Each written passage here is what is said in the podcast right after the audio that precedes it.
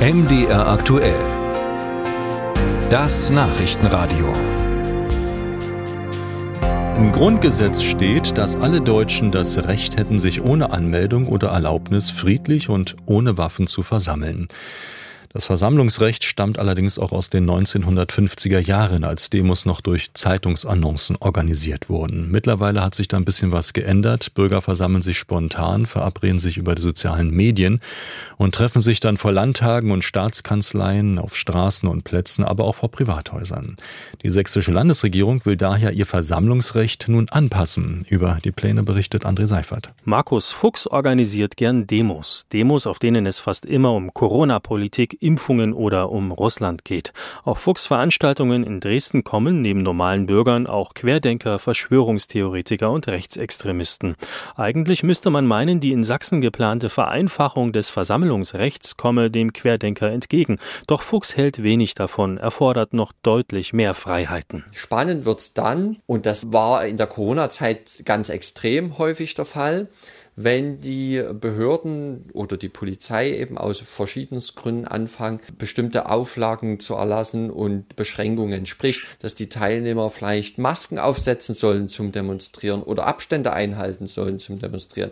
Und da ändert der neue Gesetzentwurf einfach mal gar nichts. Das Versammlungsrecht sei jedoch kein Freibrief dafür, sich rechtswidrig zu verhalten, hält Valentin Lippmann entgegen, der rechtspolitische Sprecher der Grünen im Landtag. Lippmann verteidigt die Gesetzespläne Pläne als Stärkung der Versammlungsfreiheit, unter anderem weil in Zukunft kein Versammlungsleiter mehr notwendig sein soll. Auch der grundsätzliche Überlegung, dass eine Versammlung quasi hierarchisch organisiert sein muss, also so eine Art Leiter und ihn dann quasi zuarbeitender Ordner haben muss, ist eher so eine Vorstellung des Versammlungsrechts der 50er Jahre der alten Bundesrepublik. Und deshalb halte ich es für richtig, dass man jetzt eben eine Versammlung nicht unnötig deswegen beschränken muss, weil sie beispielsweise nicht sofort einen erkennbaren Leiter oder eine Leiterin hat. Bislang stellten nicht angezeigte Demonstrationen ohne Leiter einen Verstoß gegen das Versammlungsgesetz dar, bei denen dann gegen Unbekannt ermittelt wurde.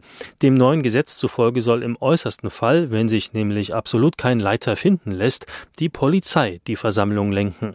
Die Polizei wiederum könnte dann in so manche Zwickmühle geraten, denn sie steht dann plötzlich vor der Aufgabe, die Wünsche der Teilnehmenden zu erfüllen und zugleich zum Beispiel Anwohner zu schützen oder Straftaten zu verhindern.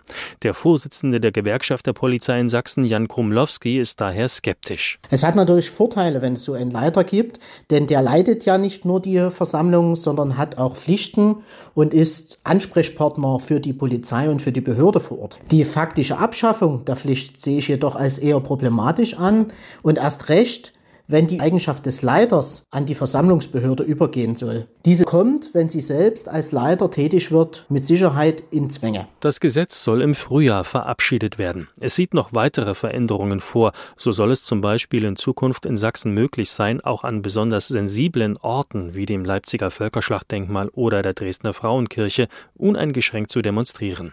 Auch das hält Querdenker Markus Fuchs übrigens für keinen wesentlichen Fortschritt. Fuchs wartet derweil auf eine Gerichtsentscheidung, denn er wurde kürzlich zu einer Geldstrafe verurteilt, weil er sich bei einer Demo nicht als Versammlungsleiter zu erkennen geben wollte und ging dagegen in Berufung. Mit dem neuen Gesetz wäre es wahrscheinlich nicht einmal zu einer Anklage gekommen.